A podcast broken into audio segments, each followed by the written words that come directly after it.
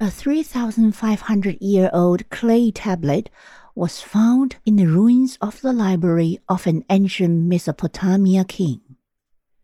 Thirty years ago, it was stolen from an Iraqi museum.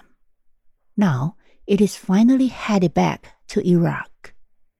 Mesopotamia was an ancient kingdom in Western Asia, covering present day Iraq and the surrounding area. Ancient Mesopotamia was home to the Assyrian Empire. The tablet is part of a 12 tablet collection. It is valued at 1.7 million. The cuneiform clay tablet was found in 1853 in the rubble of the library of Assyrian king Assurbanipal. Cuneiform was the writing system using wedge-shaped characters.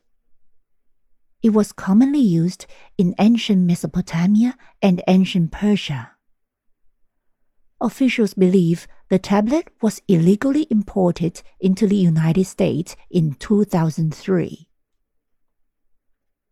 It was then sold to the craft store chain Hobby Lobby, which also runs the Museum of the Bible in Washington, D.C. It displayed the tablet at the museum.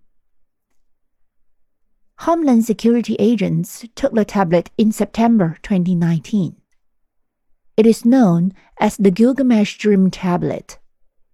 It has part of Sumerian poem, the Epic of Gilgamesh.